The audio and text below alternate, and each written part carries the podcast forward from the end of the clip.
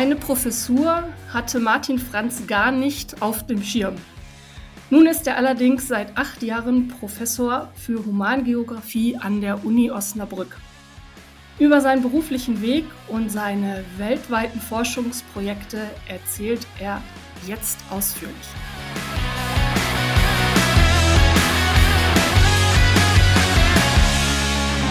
Ja, liebe Hörer, herzlich willkommen zu einer neuen Folge zu NA 699, der Geographen-Podcast. Ähm, und heute bei uns zu Gast ähm, Professor Dr. Martin Franz, den äh, wir beide irgendwie noch aus Studienzeiten kennen, aber lange Zeit nichts mehr voneinander gehört haben, zumindest nicht in Persona, sondern nur übers Internet beziehungsweise den äh, sozialen Medien. Ähm, wir wissen schon ein bisschen über äh, Martin und seinen Werdegang, beziehungsweise sein Weg ist ja auch kein Geheimnis, wenn man auf Institutsseiten schaut. Aber herzlich willkommen nochmal, Martin, und erzähl doch mal über deine aktuelle berufliche Position und stell dich mal kurz vor. Ja, ähm, hallo erst nochmal und ähm, ganz herzlichen Dank, dass ich hier eingeladen wurde zu diesem Podcast. Ähm, ich bin seit 2014 Professor für Wirtschaftsgeografie an der Universität Osnabrück und ähm, mache da Wirtschaftsgeografie, ich sag mal, in einem sehr breiten Verständnis, also mit viel Überschneidung zu stadtgeografischen und sozialgeografischen Themen und ähm, habe auch einen, ein sehr breites Portfolio an Forschungsthemen, zu denen ich arbeite. Einerseits eben so Themen, wo es um nachhaltige ähm, Flächennutzung geht, ähm, bis hin zu ähm, globalen Wertschöpfungsketten. Ähm, Im Moment habe ich zum Beispiel ein, ähm, Pro, äh, ein Projekt, wo es um nachhaltigen Kakaoanbau in Ghana geht. Also es ist relativ breit. Mhm. So, und jetzt fragen wir uns natürlich, äh, wie bist du da hingekommen? Erzähl gut. uns gerne mal, ähm, gerne auch ein bisschen ausführlicher über deinen äh, über deinen Werdegang. Also, na, wo du studiert ja. hast, haben wir ja schon verraten, aber ja. ähm, genau. Also, äh, für mich ist mein Werdegang selber auch immer wieder überraschend. So, ähm, es war jetzt für mich keine, also, keine große Zielsetzung, irgendwie mal Prof zu werden ähm, ich habe ja eben in, in Bochum ähm, Diplom, also Geografie auf Diplom studiert, ähm, 2001 abgeschlossen ähm, und bin dann von Bernhard Buzin, der damals da äh, Professor war, ähm, gefragt worden, ob ich bei ihm in einem Projekt arbeiten möchte. Und äh, das habe ich dann getan.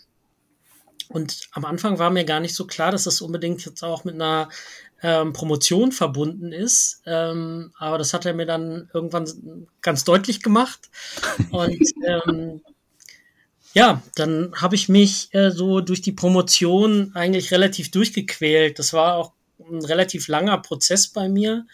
Ähm, bin dann an die Uni Marburg gewechselt. Ähm, da war damals äh, Markus Hassler gerade Professor geworden, der vorher eben äh, auch in, in Bochum gewesen war und der hatte äh, mich und einen weiteren Mitarbeiter aus, aus Bochum, den Elmar Schulte-Tigges, mhm. ähm, nach Marburg äh, gelotst und ähm, ursprünglich dachte ich, ich bleib da nur so vielleicht zwei, drei Jahre. Ähm, daraus sind dann fast neun Jahre äh, geworden mit einer kurzen Unterbrechung, in der ich in Bayreuth an der Uni war. Ähm, habe halt in Marburg habilitiert und dann kam eben irgendwann ähm, dieser Ruf nach, ähm, nach Osnabrück, glücklicherweise. Mhm. Ja, und so ähm, bin ich immer noch an der Uni. Nie rausgekommen, sozusagen. Ja, mir hat das, mir hat das Studieren zu gut gefallen und dann habe ich den Absprung nie geschafft. Aber es war nicht der Plan, ne? Hast du gerade gesagt. Also es war nicht der Plan, irgendwie Professor zu werden. Mhm. Nee, also ursprünglich ähm, nicht. Also ich, äh, ich komme auch jetzt nicht aus einer Akademiker-Innenfamilie äh, irgendwie, wo, wo so dieser Werdegang mit ähm, Promovieren und Habilitieren und so irgendwas wäre, was ähm, normal wäre, sag ich mal so, sondern das Mhm. war schon eine, eine also ich glaube auch für meine Familie ein ganz überraschender ähm, Weg so ähm, und für mich eigentlich auch. Also es war mehr so ein Reinschlittern äh, jeweils und ähm, man irgendwann dann in Marburg habe ich mir schon überlegt, so ja, das könnte ein Weg sein und ich will das jetzt probieren. Mhm. Und ähm, ja, aber es war auch nichts, wo ich jetzt, ähm, wo mein Leben zerstört gewesen wäre, wenn es nicht geklappt hätte mit der Professur. So, also ich hätte mir durchaus noch andere ähm, Wege für mich vorstellen können. Ja. Vielleicht ist das auch ein Geheimnis so, ne, dass man es vielleicht gar nicht so verbissen wollte. Es hat sich einfach irgendwie so gefügt. Ja, also ich meine, ich habe dann schon auch viel dafür getan, ne? Also so ist es nicht. Aber ähm, ja, also es, es war nicht so der, der alleinige, äh, die alleinige Zielsetzung für mein Leben, jetzt irgendwie Professor zu werden. Mhm. Was hattest du dir ursprünglich gedacht, was du mal mit ähm, einem Geografiestudium anfängst? Oder hattest du eine grobe Idee, als du angefangen hast zu studieren? Also es hat immer sehr stark gewechselt, aber ähm, als ich so am Anfang vom Studium war, hatte ich mir einen Weg vorgestellt, der vielleicht eher dem Weg ähnelt, den Michael dann, glaube ich, äh, gegangen ist. Ähm, ich habe damals ähm, als freier Mitarbeiter bei einer Tageszeitung gearbeitet und ähm, hatte eigentlich eher gedacht, dass ich vielleicht so Richtung Journalismus ähm, irgendwann mal gehe. Mhm. Aber das war bei mir immer ein bisschen wechselhaft, so, ähm, weil ich mich eigentlich auch schon immer für sehr viele Dinge begeistern konnte und ähm, deswegen in der Geografie, glaube ich, auch ganz richtig gelandet bin. Und ähm, ja, dadurch jetzt auch die, die beruflichen Vorstellungen zwischen Journalismus, Entwicklungshilfe, Tourismus, ähm, Regionalplanung irgendwie immer so ein bisschen hin und her gesprungen sind. Mhm. Also ka kam dir letztendlich diese Fächervielfalt, die es innerhalb der Geografie gibt, äh, auch zugute im Studium? Ja, total. Und auch ähm, die große Breite an Nebenfächern, die man ähm, in Bochum ausprobieren konnte damals. Ähm, Mhm. Wo hast du dich ich, ausprobiert? Also angefangen habe ich ganz, ganz viele Nebenfächer ähm, von öffentlichem Recht über ähm, irgendwie Wirtschaftswissenschaften, ähm, Zoologie, ähm, also wirklich ein, ein, sehr bunter Strauß. Ähm, das meiste habe ich dann aber auch wieder relativ schnell äh, irgendwann abgebrochen. Ähm, ich habe auch mal ein paar Scheine in Kunstgeschichte sogar gemacht. Ähm, wirklich als, als Nebenfächer dann durchgezogen ähm, habe ich Wirtschafts- und Sozial- und Technikgeschichte und Soziologie und äh, im Hauptstudium dann noch ähm, Kartografie, ach ja, und Botanik habe ich auch ähm, im, Grundstudium als Nebenfach äh, zu Ende studiert. Okay. Ähm, also auch da eine relativ bunte Mischung. Ähm, aber ich glaube, dass diese vielen ähm, anderen Fächer, in die ich mal so kurzzeitig reingerochen habe, mal einen Schein gemacht habe oder zwei, ähm, dass mich das auch sehr weitergebracht hat. Mhm. Jetzt hast du ja ähm, vorhin gesagt, du warst äh, dann irgendwann äh, fertig mit deinem bunten Blumenstrauß auch an Nebenfächern und dann ähm, bist du quasi äh, mit Bernhard Buzin ähm, ins Projekt gewechselt und dann hat er dir mehr oder minder eine Promotion aufgezwungen, wenn ich das richtig verstanden habe. Aufgezwungen nicht, aber ähm, er ähm, hat halt irgendwie die Vorstellung geäußert und äh, dann habe ich halt äh, erstmal angefangen, darüber nachzudenken überhaupt. Hm. Ja, kenne ich, kenne ich. ähm, worum ging es denn da in, in deiner Doktorarbeit? In der Doktorarbeit ging es um nachhaltige Brachflächenentwicklung. Ähm, ursprünglich sollte das mal ein Vergleich zwischen mehreren Ländern werden und am Ende ist nur äh, Polen übergeblieben. Und äh, das war dann tatsächlich das Thema der Schrift. Ja. Okay. Und äh, worum ging es in deiner Habilitation? ja, das war dann auch so eine totale äh, Themenwende sozusagen. Ähm, in der Habilitation ging es um die Globalisierung im Agrar- und Handelsbereich in Indien. Und ähm, ich habe dann ähm, sehr, sehr schöne Forschungsaufenthalte in Indien gehabt. Und ähm, ja, das war wirklich, wirklich eine tolle Zeit mit der Habilitation. Mhm. Also ist ja auch der Sprung, ne? Also ich glaube, ich glaube, das kennzeichnet auch die, die, die Vielfalt einfach wieder. Ne? Also äh, Doktorarbeit, ähm, Brachflächenentwicklung Polen, äh, Habil dann äh, ja, Globalisierung äh, und Indien. Ähm, bringt man ja vielleicht jetzt erstmal gar nicht so zusammen, aber die Geografie macht es tatsächlich möglich, ne? sich da in verschiedenen Bereichen äh, und je nach Neigung auch ähm, ja, auszuprobieren und austoben zu können. Ja, das Fach macht es möglich und die Leute haben es möglich gemacht. Ne? Mhm. Also ähm, mit, mit Bernhard Buzin in Bochum und dann Markus Hassler in ähm, Marburg hatte ich eben Leute, die mir einfach Möglichkeiten geboten haben. Und ähm, dass es so Indien geworden ist, damals lag eben an, an Markus Hassler. Und mhm. ähm, dafür bin ich ihm auch sehr dankbar, dass mhm. er mir diese Möglichkeiten da so ähm, geschaffen hat. Mhm.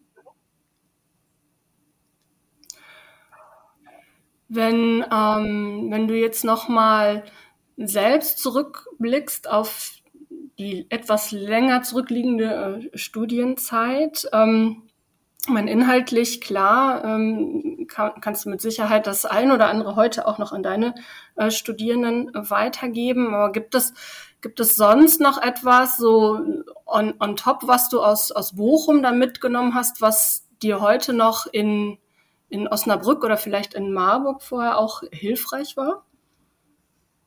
Hm. Also sehr sehr viel. Also ich ähm, allein ähm, dieses sehr intensive Lernen von äh, Präsentationen ähm, und, und Einüben von, von Präsentationen ähm, hat mir super geholfen.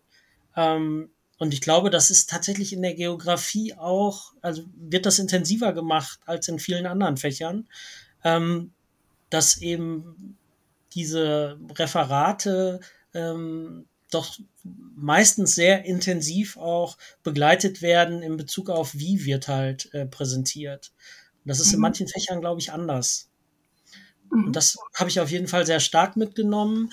Und ähm, ich habe sehr viel mitgenommen durch die Exkursionen, gerade die große Exkursion. Das war bei mir äh, nach Namibia, wo wir halt ähm, auch so ein bisschen ins kalte Wasser geschmissen wurden in verschiedenen Situationen, einfach mal irgendwie was erheben sollten ähm, und, sel und selber orientieren mussten und ja, einfach bestimmte Hemmschwellen, die ja vor solchen Situationen da sind, ähm, eben überwinden mussten. Und das hat mir einfach total geholfen, ähm, zu sehen, ähm, ich kann das. Und ja, da habe ich einfach viel, viel hm, gelernt, wie man solche Dinge eben auch macht. Und ich glaube, das hat meinen ähm, weiteren Weg sehr geprägt. Mhm. Ähm, forderst du das heute auch noch von deinen ähm, Studierenden ein? Also gerade das, das Präsentieren oder ist, hat sich das so ein bisschen bisschen gelegt. Also wir erinnern uns hier selber und, und mit unseren Gästen immer wieder daran, wie, wie viel wir wirklich auch präsentieren mussten, wie viel Referate wir halten mussten, wie viel Hausarbeiten wir äh, schreiben mussten. Also die, das ganze wissenschaftliche Arbeiten, das, das haben wir ähm, wirklich intensiv machen müssen. Ähm, ist das heute immer noch so? Forderst du das auch von deinen Studierenden ein? Ja, auf jeden Fall.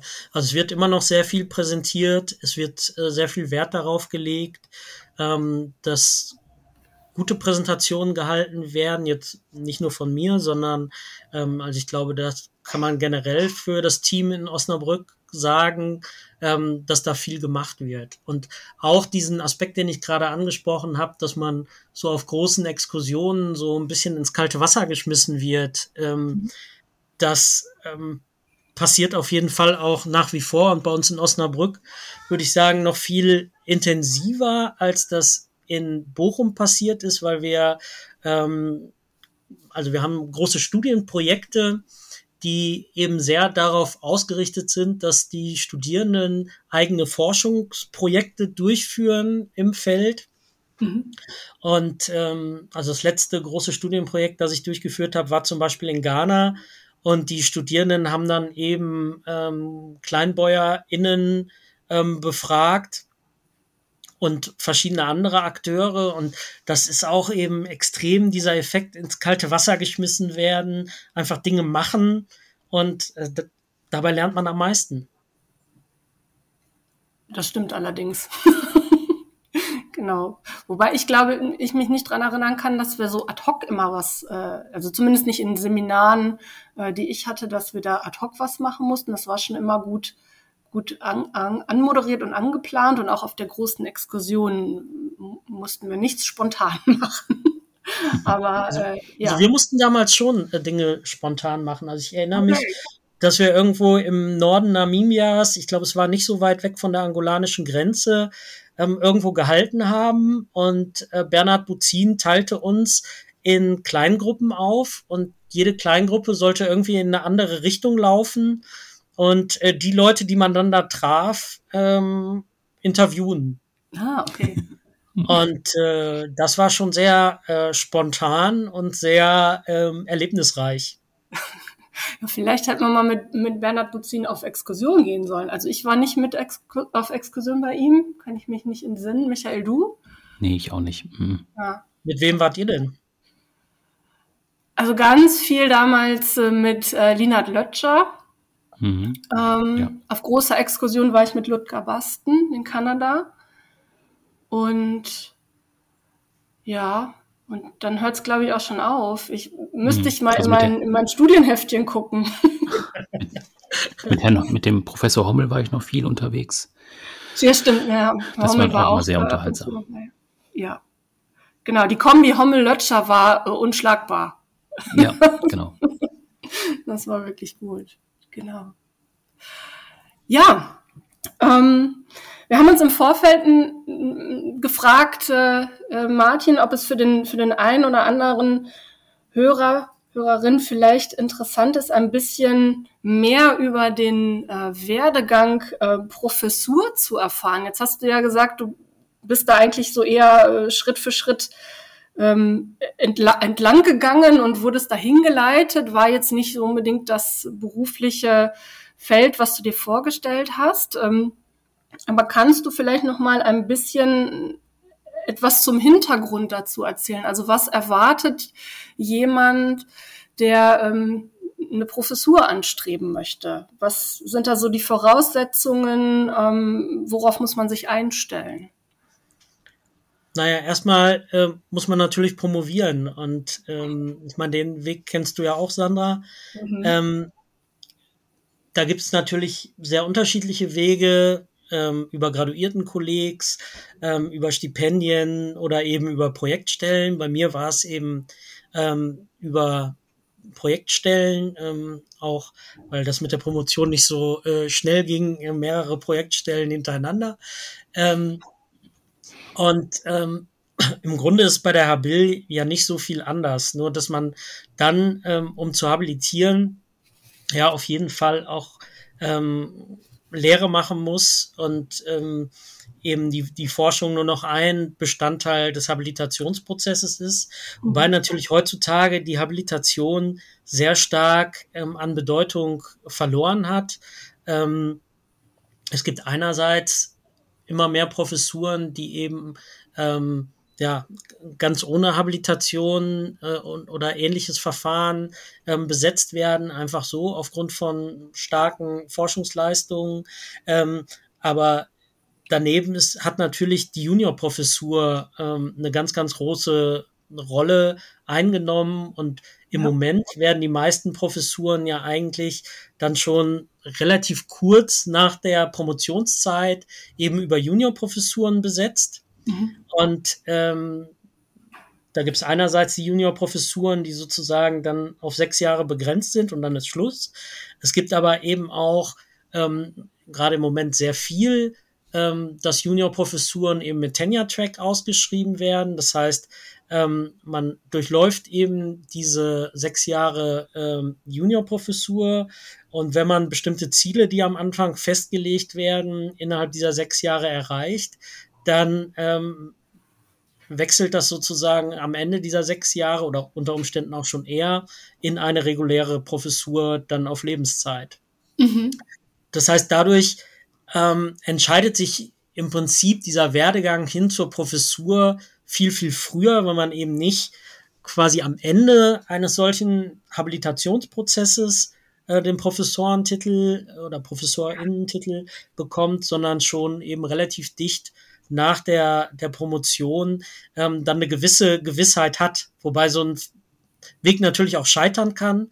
Ähm, also es gibt auch Personen, die dann eben nicht positiv evaluiert ähm, worden sind und diese mhm. Juniorprofessur dann eben nicht in einer, ähm, in einer Dauerstelle geendet ist, aber grundsätzlich ist eben dieser, dieser Weg möglich und aktuell, glaube ich, der, der häufigste, weil es einfach ähm, in den letzten Jahren sehr viel Fördermittel für die Einrichtung von solchen Juniorprofessuren äh, gab. Und das haben ähm, sehr, sehr viele Universitäten einfach genutzt. Und dadurch gab es gar nicht mehr so viel ähm, normale Professuren ähm, in den Ausschreibungen.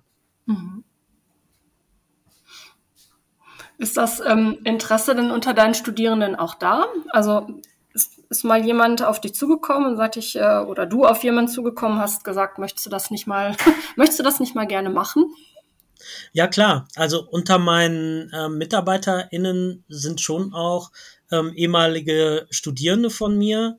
Ähm, teilweise haben die sich halt wirklich dann einfach auf Stellen bei mir beworben. Zum Teil habe ich die aber eben auch ähm, angesprochen.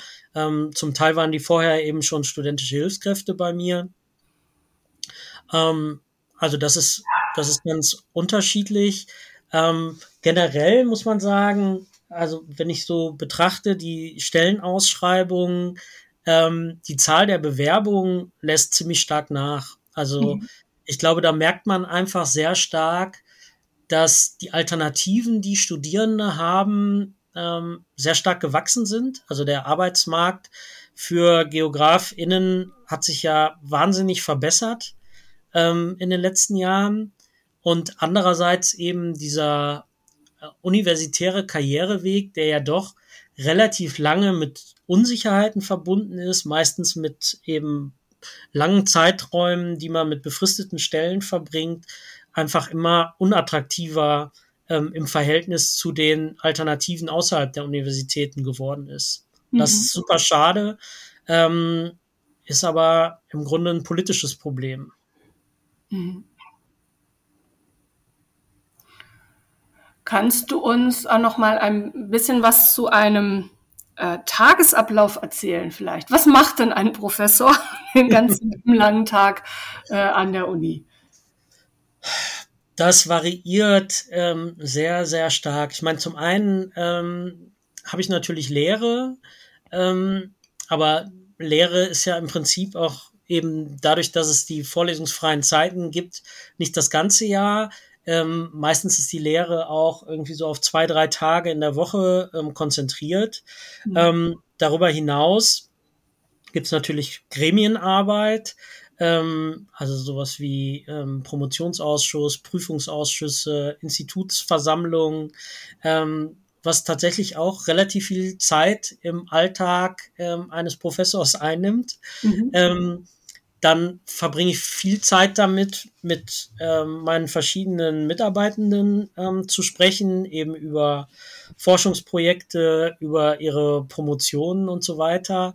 Und nicht zu vergessen, äh, den Aufwand, den man damit hat, ähm, auch neue Projekte ähm, zu akquirieren, Projektberichte zu schreiben ähm, und irgendwie sozusagen die ganze, der ganzen Verwaltungsarbeit, die an diesen ganzen Dingen hängt, ähm, nachzukommen. Mhm. Also zu dem, was mir eigentlich am meisten Spaß macht, nämlich selber zu forschen und selber Artikel äh, über meine Forschung zu schreiben, komme ich leider ähm, längst nicht so viel, wie ich das gerne würde. Mhm. Mhm. Ja. Das ist der Alltag, liebe Hörer. genau. genau. Ja, man, man, wird halt immer mehr zum Forschungsmanager. Ne? Und ja. ähm, eigene Forschung hat halt leider immer weniger Platz und da muss ich schon immer sehr aufpassen, äh, dass ich mir die Zeit aber auch schaffe und dann auch noch selber ähm, Dinge mache. Mhm. Ja. Du hattest ja jetzt vorhin auch gesagt, äh, dein Schwerpunkt war dann auch Indien. Ähm, jetzt hatten wir auch bei uns im Podcast schon den Johannes Wamser zu Gast. Hattest du mit ihm auch mal Überschneidungen oder gibt es da auch gemeinsame? Ja, wir haben tatsächlich auch mal ähm, einen Artikel zusammengeschrieben. Ah. Das war ganz am Anfang meiner, meiner Arbeit zu Indien. Und ich habe auch ähm, sein Unternehmen ähm, in Indien mal besucht und äh, es waren ähm, auch Studierende von mir als äh, Praktikanten bei ihm. Also da gab es immer wieder ähm, Überschneidungen. Mhm.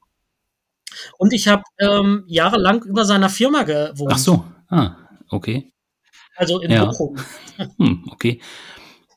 Du kommst ja, glaube ich, irgendwie vom Niederrhein ursprünglich, oder? Wenn ich das richtig irgendwie in Erinnerung habe, irgendwie Wesel oder sowas? Ja, hm. richtig. Ich komme aus Wesel hm, genau. eigentlich. Ah ja. Das heißt, dann bist du im Prinzip ja nicht gependelt. Ne? Man sagt ja immer, die RUP ist so eine Pendler-Uni. Du bist dann tatsächlich auch nach Bochum gezogen. Nee, ich, ich bin damals ähm, direkt nach Bochum gezogen und bin auch 20 Jahre ähm, im Grunde in Bochum wohnen geblieben. Also ich bin ähm, von Bochum aus dann nach Marburg und nach Bayreuth äh, hm. gependelt. Mhm. Ähm, also habe in, in Marburg ähm, auch eine, eine Wohnung gehabt, aber ähm, war dann meist irgendwie drei, vier Tage die Woche in Marburg und äh, an den Wochenenden ähm, dann doch wieder in Bochum. Spannend. Ja, hab Bochum dann erst äh, jetzt für Osnabrück ganz verlassen. Ja. Ähm, wobei es mich da immer wieder hinzieht. Also jetzt im nächsten Februar werde ich auch wieder fünf Tage mit einer Studierendengruppe in Bochum sein. Oh, da musst du Bescheid geben. genau. Ja, wo, ähm, äh, wozu kommt ihr dann nach, äh, nach Bochum? Also wo, wo ist dann die Verknüpfung? Also auch ein Austausch mit der RUP ähm, oder nur weil es thematisch gerade passt? Nee, also es gibt, ist jetzt nicht irgendwie an die RUP angebunden. Mhm. Ähm, wir werden uns fünf Tage mit dem Thema Nachtleben auseinandersetzen. Mhm. Ähm, haben da verschiedene The äh, Termine mit der Wirtschaftsförderung, äh, mit der Stadtplanung, mit der Industrie- und Handelskammer. Und die Studierenden werden eben eigene Befragungen durchführen, ähm, vor allen Dingen eben Gastronomiebetriebe befragen. Und es geht so ähm, eben dann auch ganz stark um die Auswirkungen von Covid-19 und jetzt der Energiekrise auf Gastronomie und ähm, das Nachtleben insgesamt. Mhm. Ja. Und das bietet mir natürlich auch mal wieder die Chance, ähm, mehr in Bochum zu sein und äh, auch das Bochumer Nachtleben zu genießen. Nicht ganz uneigennützig, genau. zu Forschungszwecken. ja, ja, ich, man sucht sich natürlich schon immer Ziele aus, wo man auch gerne hin mhm. möchte. Ne?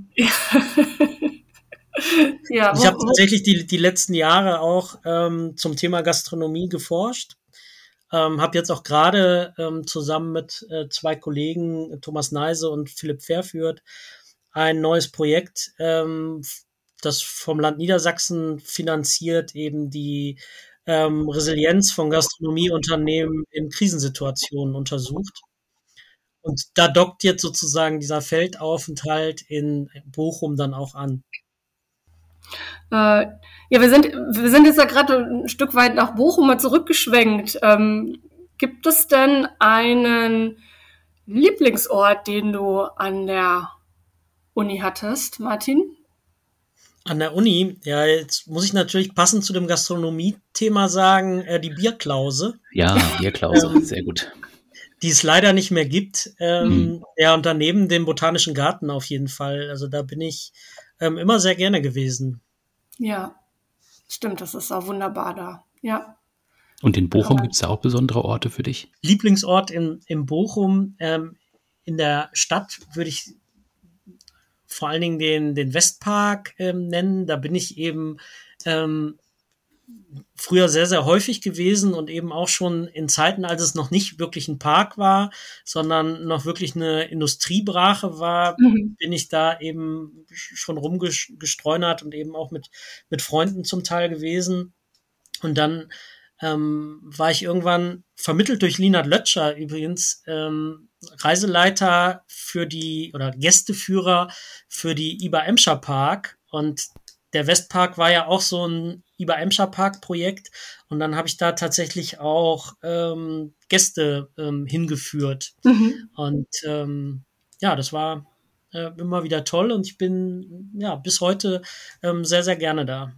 Mhm. Aber ich glaube, das war auch so ein Projektseminar, was wir zusammen gemacht haben, oder? War das das bei dem Roland Günther?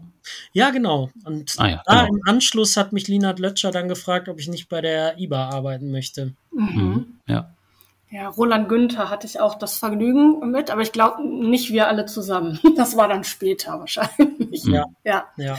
Genau. Ja, wunderbar. ja. Vielleicht noch, noch eine Sache ähm, zu Jonas Wamser ähm, der ist auch immer mal wieder Gast in meinen Lehrveranstaltungen ah. und ähm, berichtet eben ähm, aus seinen Erfahrungen im Unternehmen. Und das ist was, was mir in meinen Lehrveranstaltungen ganz wichtig ist, ähm, so Praktika ähm, einzubinden. Und er hat zuletzt zum Beispiel eben über seine Tätigkeiten im äh, Krisen- und Risikomanagement in Unternehmen ähm, eben berichtet. Und das ist für die Studierenden natürlich ähm, total super. So. Ja. ja. Mhm. Das stimmt. Genau. Also der praktische Bezug ist natürlich auch immer, immer sehr wichtig und ähm, herzlich willkommen, genau. als, äh, genau, als, als Anregung und Tipp. Äh, genau, Anregung und Tipp, äh, Stichwort. Ähm, was würdest du denn den heutigen Geografiestudenten, äh, Studierenden beziehungsweise Geografieinteressierten mit auf den Weg geben wollen? Also ich würde Ihnen mit auf den Weg geben, dass sie sich nicht zu sehr spezialisieren sollten. Mhm. Das Geografiestudium bietet ja eben erstmal sehr, sehr viele Möglichkeiten und ich glaube, das ist ja auch eigentlich der Grund, warum es viele studieren. Ich stelle aber fest, dass so bei den, bei den neueren Generationen an Studierenden ähm, häufig erstmal viel engere Vorstellungen bestehen, wo sie so hinwollen mit dem Studium. Und sie sich dann eben schon sehr früh mhm. auch auf bestimmte Felder der Geografie spezialisieren und das sehr hart durchziehen dann zum Teil, also sich für andere Dinge gar nicht so interessieren und das finde ich sehr schade. Also ich glaube, man sollte wirklich offen für alle Bereiche der Geografie sein und auch wenn man jetzt ähm, sich zum Beispiel für Wirtschaftsgeografie interessiert, ähm, sollte man, denke ich, trotzdem offen sein für die anderen Bereiche der Geografie, auch der physischen Geografie. Also ich persönlich habe da immer sehr von profitiert, dass ich eben auch diese Einblicke in andere Bereiche hatte. Mhm. Also auch mal der Blick nach links und rechts. Kann man ruhig mal machen, auch wenn es ein bisschen Zeit kostet, kann man trotzdem auch einmal investieren. Ja, Martin, hast du denn abschließend noch was, was du auf jeden Fall den Leuten mitteilen möchtest? Ähm also ich glaube, das, was, was sich halt ähm, ja für die Geografie grundsätzlich geändert hat, ist dass die Arbeitsmarktsituation für GeografInnen heute eine ganz andere ist als früher. Und ich habe immer das Gefühl, dass es in den Köpfen noch nicht so angekommen. Ähm, also sowohl bei potenziellen Studierenden als auch bei ähm, Personen, äh, die halt selber mal Geografie studiert haben, ähm, so wie wir, ist immer noch so das Bild von Geografie als so ein Fach, das man so in die Unsicherheit hinein äh, studiert. Und ähm, wenn ich mir unsere Studierende angucke, die haben eigentlich alle immer sofort einen Job. Und ich glaube, da muss sich das Image der Geografie auch einfach mal ein bisschen der, der Wirklichkeit anpassen. Und ich hoffe, dass auf Dauer noch mehr Leute Geografie studieren werden. Also nicht nur immer auf Lehramt, sondern eben wirklich auch auf, ähm, auf einen, einen Fachmaster, ähm, der Bedarf auf dem Arbeitsmarkt ist auf jeden Fall da. Und ähm, ich glaube, da sind noch, noch große Potenziale sozusagen, die bisher noch nicht so ähm, erkannt werden. Mhm. Und das finde ich ganz schade. So. Aber deswegen machen wir auch unter anderem diesen Podcast, dass sich der, das Image so ein bisschen ändert und dass sich das Bild auch nochmal so ein bisschen klarer zeichnet, was Geografie eigentlich alles ausmacht und wie breit das eben auch gefächert ist. Ja, finde ich gut. Ja. Gut. Martin, dann vielen Dank, dass du dir die Zeit genommen hast, dass wir mal mit dir sprechen konnten. Und ähm, genau, wenn du im Februar in Bochum bist, dann sag einfach mal Bescheid, dann stoßen wir dazu. Genau. Ja, super. Ja, mhm. herzlichen Dank, dass ich dabei sein durfte hier heute. Sehr gerne. Alles klar. Bis dann. Bis dann. Und tschüss. Tschüss.